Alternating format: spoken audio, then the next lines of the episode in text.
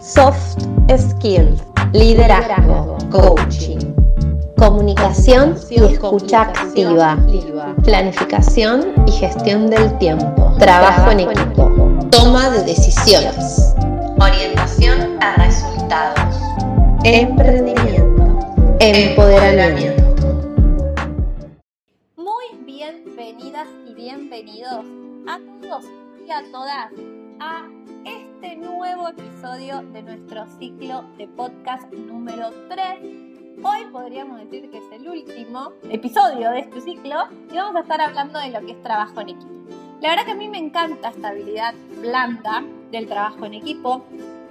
Así que después, al finalizar toda esta parte conceptual y técnica, les voy a dejar un par de reflexiones que yo creo que les va a interesar. Vamos a empezar hablando entonces qué es el trabajo en equipo. El trabajo en equipo es una manera ordenada y organizada donde un grupo de personas de forma coordinada trabaja para cumplir cierto objetivo. Ese objetivo es común, es común entre todas esas personas que están justamente trabajando para poder lograrlo. La verdad es que se puede considerar una herramienta laboral, pero hoy en día podemos ver el trabajo en equipo en todos lados en una clase de danza, por ejemplo, lo podemos ver en distintos proyectos voluntarios también, en las comisiones, por ejemplo, también. Bueno, laboralmente, como lo dijimos, lo vamos a encontrar también.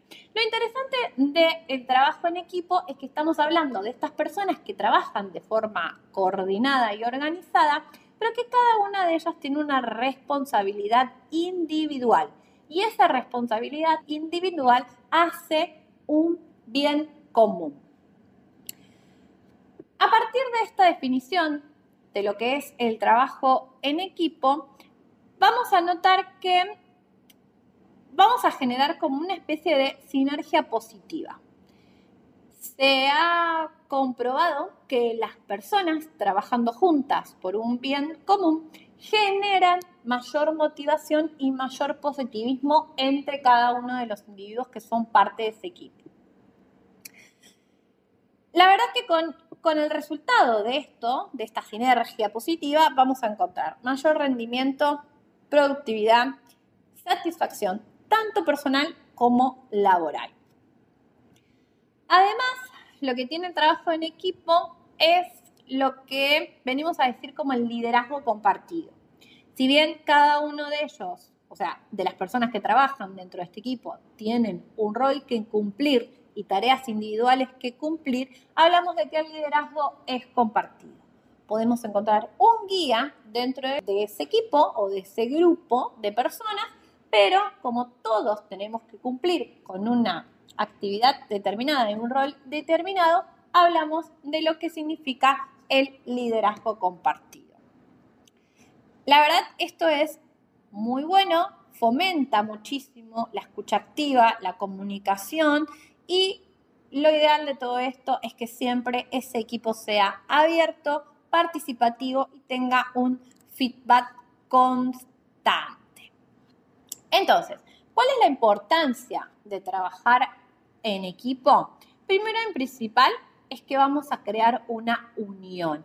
Y podemos aquí usar la metáfora de la unión hace la fuerza, ¿verdad? Uno de los beneficios entonces del trabajo en equipo es que cada uno de los integrantes del equipo va a aportar su conocimiento a todos los miembros de este equipo y que sumados van a tener un impacto mucho mayor y por supuesto los objetivos se van a lograr más rápidamente y de forma más productiva. Además de eso, vamos a crear estructuras participativas y flexibles. Una de las características que tiene el trabajo en equipo es, como dijimos anteriormente, el liderazgo compartido.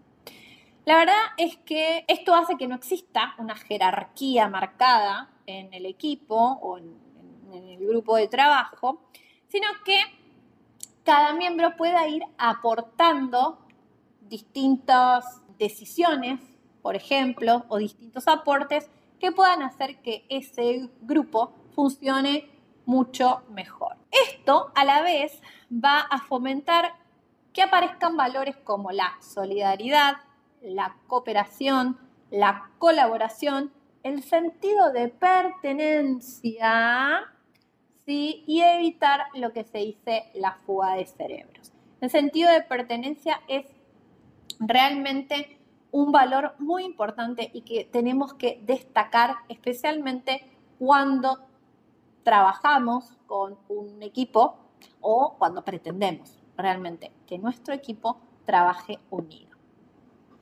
Bien, otra importancia de esto es que refuerza la responsabilidad.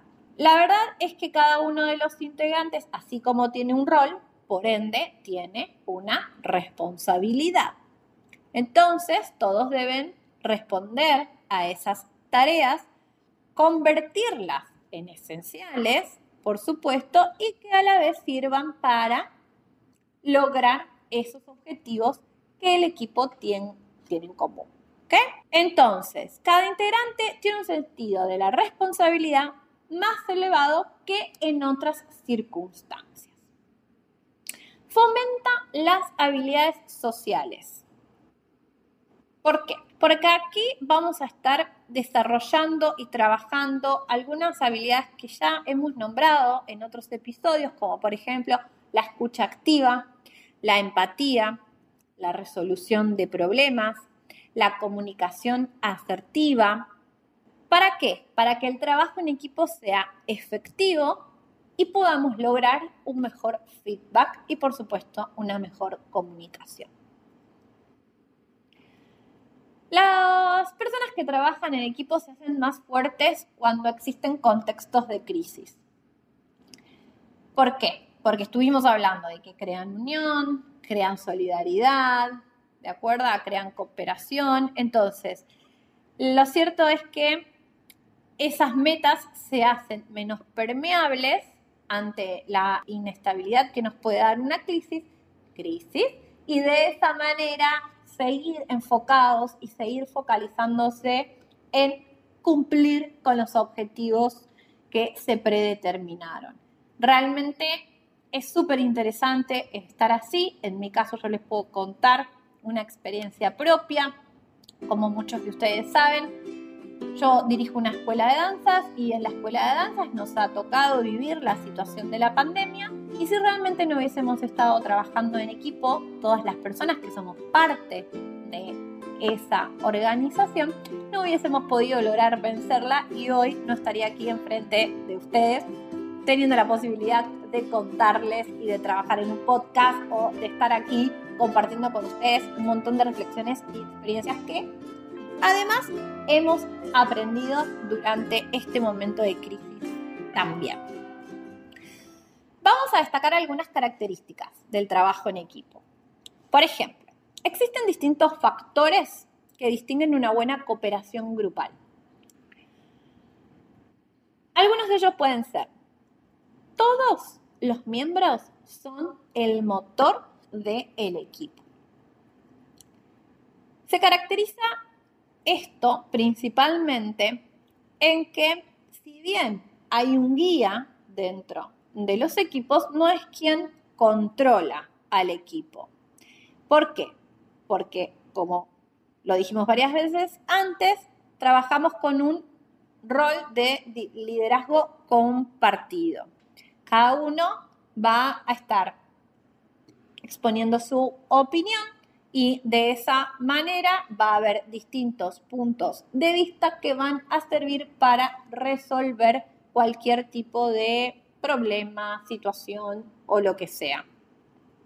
Entonces, si bien existe un guía, no nos olvidemos que el motor de ese grupo es el equipo completo. El uso de la confrontación colectiva. Otra de las características del trabajo en equipo, cuando hay, por ejemplo, un conflicto o algún problema, es que se resuelva permitiéndole a cada miembro aportar su idea para solventarlo, resolverlo, lo que sea. Esto está bien interesante y se usa mucho, por ejemplo, en las comisiones de asociados, especialmente cuando estamos trabajando o hablamos de comisiones de asociados de personas que trabajan de forma voluntaria en algún lugar. ¿sí? Por ejemplo, una fundación, una biblioteca, bueno, cualquier organización sin fines de lucro. Cuando pasan estas situaciones que hay que resolver, las comisiones se juntan, cada miembro aporta una posible solución y muchas veces lo que se hace es votar. Y de forma democrática se termina dando una resolución al problema, pero elegida por absolutamente todos los miembros. Otra característica del trabajo en equipo es el espíritu colectivo. La cohesión y la cooperación son dos valores que son fundamentales cuando trabajamos en equipo. Todos unidos vamos a un mismo propósito, generamos satisfacción y unión grupal para poder realizar las tareas. El trabajo interdependiente. Se trabaja así para alcanzar los objetivos que son tanto personales como colectivos. La responsabilidad que desempeña cada miembro es tanto individual como colectiva. Comunicación fluida. La comunicación tiene que ser abierta y tiene que ser posible ser dirigida a todos los miembros del grupo. No importa el rol que estén cumpliendo cada uno de ellos. Según Tom Peters, que es especialista en gestión empresarial, describe que existen cinco componentes que debemos tener en cuenta cuando hablamos de trabajar en equipo, que también se los conoce como las 5C del trabajo en equipo. ¿Para qué? Para poder lograr mayor productividad y altos rendimientos. La complementariedad, la coordinación, la comunicación, la confianza y el compromiso.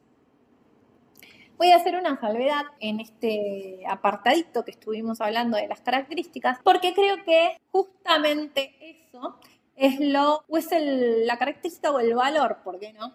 Al cual tenemos que volver. Me ha pasado en distintos ámbitos de trabajo en donde me desempeño que cada vez es más difícil conseguir o trabajar o encontrar gente comprometida con su trabajo. Muchas veces por falta de motivación, otras tantas porque vamos a hablar de la meritocracia, ¿sí? donde todo es mérito mío y nada más que mío. Personas que les cuesta esto de integrarse y trabajar en equipo. Entonces, buscar o encontrar personas que estén comprometidas con su trabajo o con sus relaciones porque cuando yo aquí hablo de trabajo, no hablo solamente del trabajo, sino también de nuestras relaciones sociales. Lo cierto es que muchos de nosotros pasamos muchas horas de nuestro día trabajando, pero a la vez en los lugares de trabajo tenemos movimientos sociales, o sea que a la vez también nos estamos relacionando con personas. Y creo que es una característica y un valor que tenemos que comenzar nuevamente a fomentar. ¿sí? Comprometernos a nuestras tareas para lograr un bien común. Siempre, siempre pensar que no estamos solos, ni en el mundo, ni en ningún lugar en donde trabajemos o en nuestros ámbitos familiares, por lo que pensar el individualismo, sinceramente, no sirve. Tratemos de cambiar esa mentalidad y focalizarnos en comprometernos por el bien común.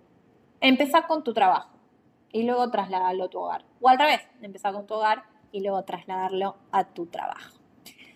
Algunas ventajas del trabajo en equipo. La verdad es que son súper evidentes y seguramente algunas les parecerán como bastante conocidas cuando las diga. El trabajo en equipo puede generar cohesión, cooperación y organización. Y como ya lo dijimos varias veces, todas estas ventajas son individuales y también son colectivas. Cabe destacar que para que todo eso sea posible, los integrantes del equipo deben estar comprometidos y además tienen que estar aceptando los objetivos que se les proponen, aceptar que van a ser comunes para todos y, ¿por qué no?, no rechazar el cambio. ¿Por qué? Porque cuando estamos trabajando en equipo y tenemos un rol de liderazgo compartido, no todas las ideas van a ser iguales. Entonces, si lo que buscamos es un bien común, hay que estar dispuesto a aceptar generar algún cambio en alguna de nuestras ideas.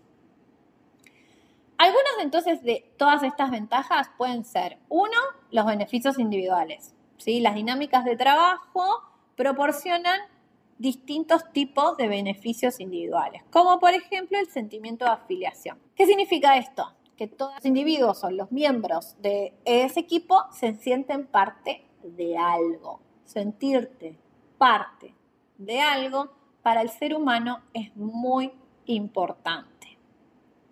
Además, vamos a lograr mayor integración. Todas las personas que forman parte de ese equipo van a poder desarrollar montón de relaciones interpersonales que por supuesto van a favorecer la equidad, la amistad, la colaboración. Disminuye la tensión. El trabajo en equipo favorece a que se trabaje con menos tensión y menos estrés. Por consecuente, vamos a tener menos frustraciones y mayor rendimiento en lograr nuestros objetivos. También vamos a contar con un mayor aprendizaje y, ¿por qué no?, creatividad.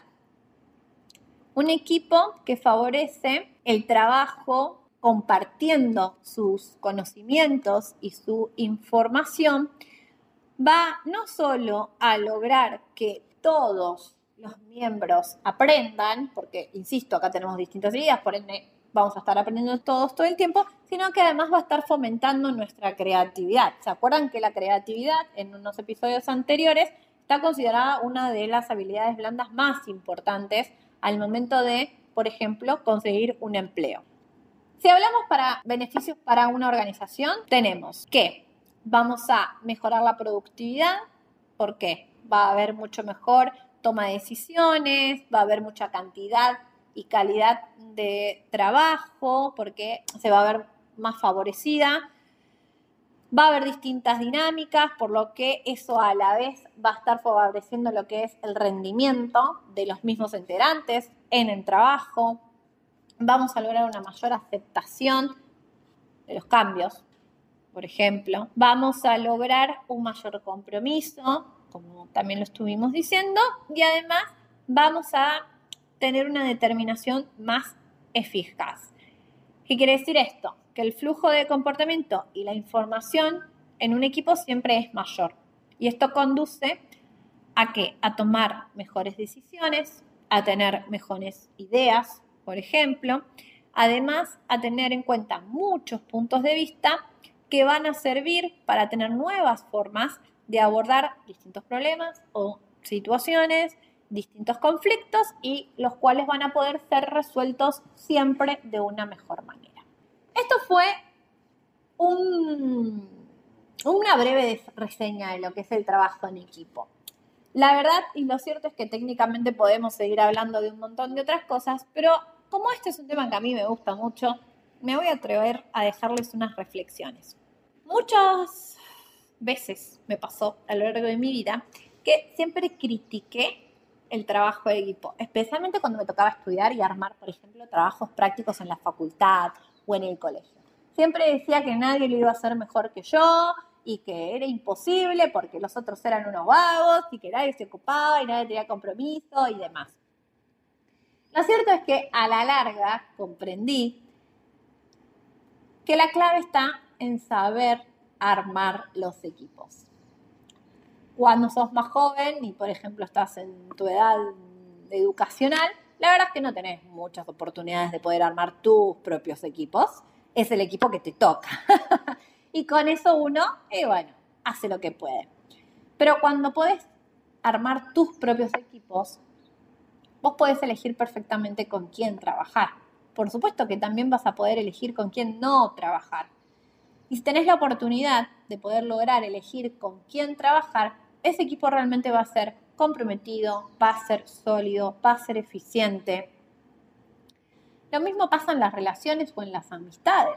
Cuando uno elige sus amistades o elige su relación y está conforme con lo que eligió, todo lo que surja de ahí tiene que ser bueno. Entonces mi recomendación es, si tenés la oportunidad de elegir tus propios equipos de trabajo, hacelo con todas estas herramientas que hoy te compartí. Y si no tenés la oportunidad de elegirlo, utiliza también estas herramientas para cambiar tu mentalidad. Cambiando tu mentalidad vas a poder lograr que el equipo tenga un guía y que ese guía haga que el liderazgo sea compartido, que cada uno acepte su rol y que desde su responsabilidad individual funcione a favor de un bien común. Gracias. Nos vemos en el próximo ciclo. Te invito a que visites mi página web www.mariadalandanzas.com y a través de ellas puedas tener contacto conmigo en mis redes sociales y también en las redes sociales de mi escuela y de mi plataforma e-learning para que te enteres de las novedades y de todos los cursos que tenemos disponibles para formar bailarinas y bailarines en todo el mundo.